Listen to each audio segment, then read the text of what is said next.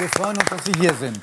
Ja, ich freue mich auch. Die einzige Möglichkeit, der Welteintritt zu verpassen. Ah, ist, glaub ich, falsch steht was noch schöner ist, stimmt. finde ich. Jetzt, da Sie das- den Film fertig haben als Regisseur und Schauspieler, sind Sie froh, dass Sie vornehmlich wieder Schauspieler wären oder fanden Sie das eine Erfahrung, die Sie unbedingt wiederholen wollen? Also es war, war schon ein wahnsinniges Abenteuer, mal alles bestimmen zu können und äh, aber auch beängstigend, alles bestimmen zu müssen. Und ähm, was mich davon abhält, das nochmal zu machen, ist die wahnsinnige, ist der Zeitaufwand. Weil als Schauspieler bin ich irgendwo mit einer großen Rolle 20 Tage beschäftigt und ähm, lerne vorher meinen Text, dann gehe ich dahin und hinterher habe ich dann wieder Zeit für andere Sachen. Als äh, Regisseur bin ich anderthalb Jahre bestimmt äh, nur mit diesem Sörensen beschäftigt gewesen und konnte in der Zeit gar nichts anderes machen. Insofern ist der Zeitaufwand äh, für einen Regisseur äh, natürlich viel, viel größer. Und deshalb muss ich das jetzt nicht sofort wieder machen. Aber es hat mir so viel Spaß gemacht, dass ich mir das vorstellen kann, mit diesem Team, was ich da hatte, auch äh, nochmal zu wiederholen. Hatten Sie sich denn vorgenommen, Ihren Schauspielern all das zukommen zu lassen, was Sie sich selbst als Schauspieler gewünscht haben? Ähm, Respekt, ja. Also Und loben? Wie geht denn loben, wenn man Ja. Schauspieler ist und Regisseur? Also mich selbst habe ich viel gelobt. ich habe viel richtig gemacht in dem Film. Ähm, wenn wir den Take wiederholen mussten, lag es meistens an den anderen. Das haben die aber auch schon selber gemerkt. Das sind ja alles auch gestandene Leute. Ja, aber Sie hatten da so einen Superstar wie Matthias Brandt. Wie geht man mit dem um?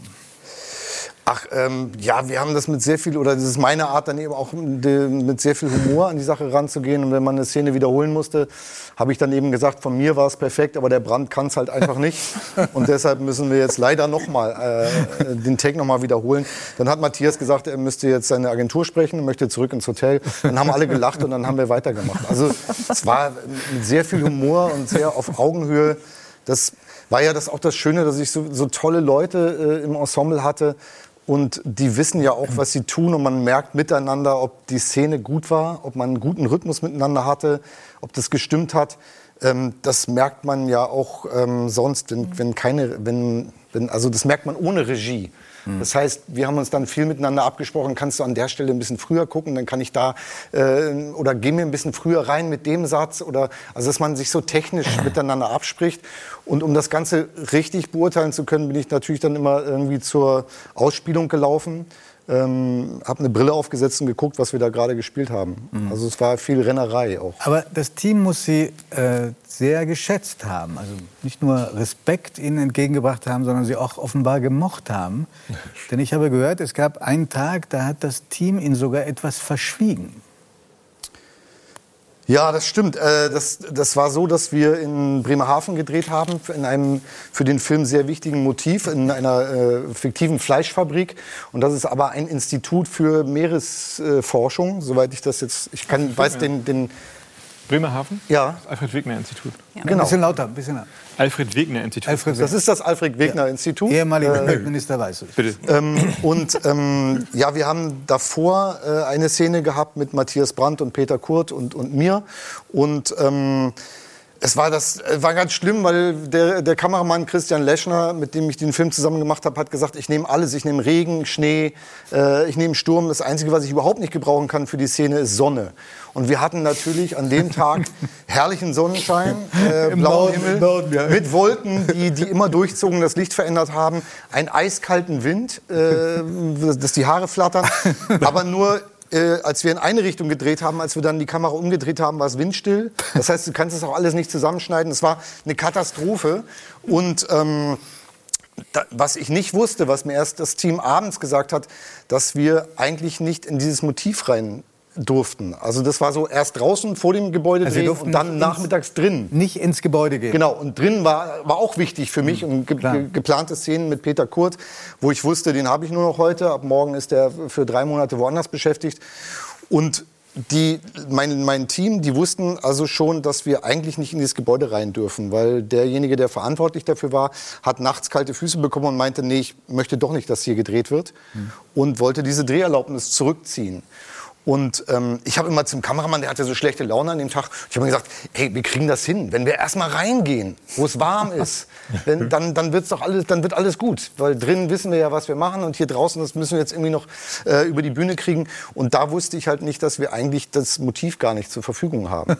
Und das hat mir zum Glück das Team äh, erst am Abend gesagt, als wir dann alles Was ist denn dann hatten. passiert, als Sie äh, gemerkt haben, welche Gefahr Sie da Ja, also es, das, es geht ja in meinem Film, äh, in unserem Film um einen Kommissar, der, eine, der unter einer Angststörung leidet und auch äh, durchaus mal eine Panikattacke hat und die hatte ich dann in der Nacht. wirklich im Ernst? Also ja, ich habe wirklich bin mit Herzrasen aufgewacht und hatte wirklich das Gefühl, ich habe einen Infarkt und äh, habe am nächsten Morgen auch eine graue Strähne gehabt, die ich am Tag davor noch nicht hatte. Also Wirklich? Ja, Wo ist denn diese Strähne? über Nacht ergraut. Ich habe das färben lassen. Nein, ich weiß es nicht, aber es ist- war, war wirklich Aber, äh, auffällig. fra- Fragen wir unseren Professor, der fast alles weiß, ob das möglich ist, dass es spontan Einfärbungen gibt von Haaren. Also es geht natürlich schon, es ist ziemlich, äh, wenn extremer Stress kommt, wie in dem Fall. Also man weiß es ja von, von stressigen Berufen wie zum Beispiel Journalisten, Redakteure, die halt äh, Deadlines haben zu bestimmten Zeiten, aber auch bei zum Beispiel äh, ja, Börsenmaklern oder, oder die halt mit Hedgefonds handeln, die dann 30 Jahre alt sind und dann schon total graue Haare haben,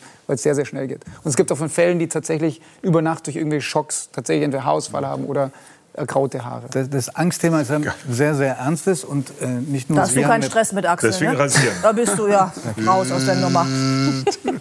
Ich wollte gerade sagen, passt der Anschluss nicht ganz, aber dass die Angst ein sehr ernstes Thema ist. Äh, und ähm, nicht nur Sörensen, also Ihr Kommissar, der sich versetzen lässt, weil es in, in der Großstadt alles viel zu bunt war ähm, und zu angstbesetzt, sondern auch Ihr Drehbuchautor ist jemand, der Co-Autor, der, der, der Film stammt ja, ist angelehnt an einen Roman, ähm, ist jemand, der richtig unter Panikattacken leidet und Ja, unter Angststörungen. Ich muss dazu sagen, es ist ihm auch wichtig, dass er ähm, da aus dem Gröbsten raus ist. Also er litt unter einer generalisierten, generalisierten Angststörung, der sogenannten Sorgenangst. Das ist immer eigentlich die Angst vor dem, was passieren könnte. Das fand ich auch ganz interessant, als ich mich mit dem Thema Angst beschäftigt habe, dass äh, Leute, die eine, unter einer Angststörung leiden, nicht unbedingt mehr Angst vor Haien haben oder davor, jemanden aus dem brennenden Haus zu retten, als jeder andere. Also es ist, ähm, wenn man funktionieren muss, funktioniert man auch. Es ist mehr die, die Sorge vor dem, was passieren könnte. Oder hätte also, passieren können. Genau, oder hätte passieren Wie in können. Ihrem Fall Ja. Aber meistens ist es die, die Angst vor dem, was, was kommt. Also man ist im Hier und hat aber Angst vor der Zukunft. Und in diese Lücke dazwischen, die, da setzt sich die Angst rein. Aber ist das auch nicht äh, eine Depression? Also Die Grenzen sind da wahrscheinlich fließend, aber äh, es ist äh, auf jeden Fall ein anderes Krankheitsbild. Also äh, eine Angststörung ist noch mal was anderes. Und es gibt äh, ja Angst ist, ein, ist ja auch ein, ein Motor. Also wenn man ähm, jeder hat Angst vor, vor zu versagen und bereitet sich deshalb besser vor. Wenn man Angst hat vor, vor Klitschko, dann macht, trainiert man halt noch mehr. Also die Angst treibt einen ja auch an. Aber in, in dem Fall, wenn es zur Krankheit wird, dann hindert sie einen eben daran, überhaupt in den Ring zu steigen, weil die Angst dann übermächtig groß ist. Sie haben mal einen Satz gesagt, bei dem, beim Lesen hatte ich das Gefühl, das haben Sie extra für mich gesagt. Das hat mich sehr berührt. Sie haben gesagt, ich darf nicht zu doll genießen, sonst geht etwas kaputt. Das habe ich nur für Sie gesagt. Ja, kenne ich auch. Kenne ich auch.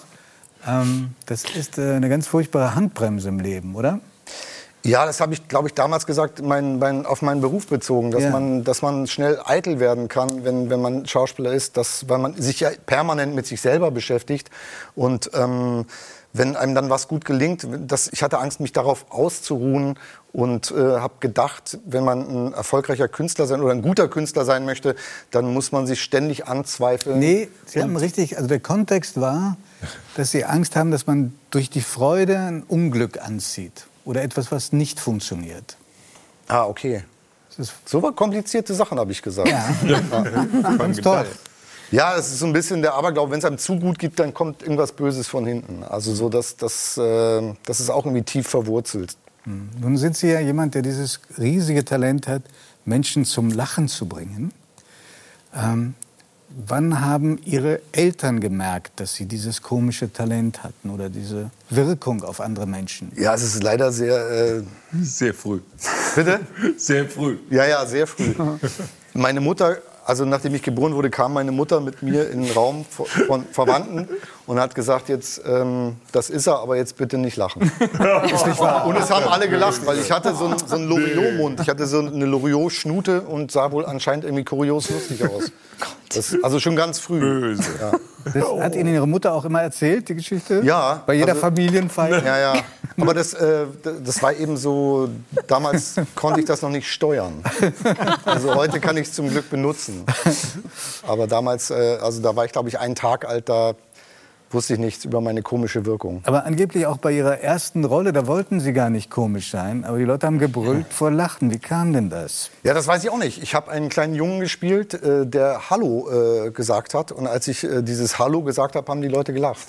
Also es war, ähm, ich dachte, ich habe die Hose auf oder irgendwas, ist, äh, habe irgendwas falsch gemacht. Aber anscheinend habe ich einfach so ein, äh, so ein Talent. Ähm, Und das war eine wiederholte Erfahrung. Also immer, wenn Sie rausgingen und Hallo sagten, fingen die Leute an zu lachen oder war das eine einmalige Vorführung? Nee, das war dann schon irgendwann auch so gewollt. Also es war äh, nur beim allerersten Mal äh, war mir nicht klar, dass es passieren würde. Also äh, ich glaube, es hängt damit zusammen, dass ich das Hallo sehr, sehr ernst genommen habe. Vielleicht zu ernst für, die, für so ein Kindertheaterstück. Es, es heißt auch, ich weiß Ihre Mutter muss auch eine sehr eigene Form von Humor gehabt haben. Ähm, als Sie Ihre erste Fernsehrolle hatten und auch relativ stolz waren, also Sie haben so einen betrunkenen Ballermann-Touristen gespielt, dass Ihre Mutter für Sie sammeln wollte. Ja, nicht ganz. Also äh, das war eben so eine, so eine typische Ballermann-Touri-Rolle, die ich da hatte. Und ähm, mein erster Fernsehauftritt eigentlich, glaube ich. Und äh, meine Mutter hat sich danach drei Tage nicht gemeldet. Und ich wusste ja, sie hat es wahrscheinlich geguckt und ich habe dann irgendwann angerufen und habe gesagt, was äh, hat euch wahrscheinlich nicht gefallen? Oder und dann meint sie, ja, wir haben schlecht geschlafen und überlegt, wie wir Geld für dich auftreiben können, dass du sowas nicht mehr machen musst. Das war ernst gemeint? Ja, ja, das war ernst gemeint.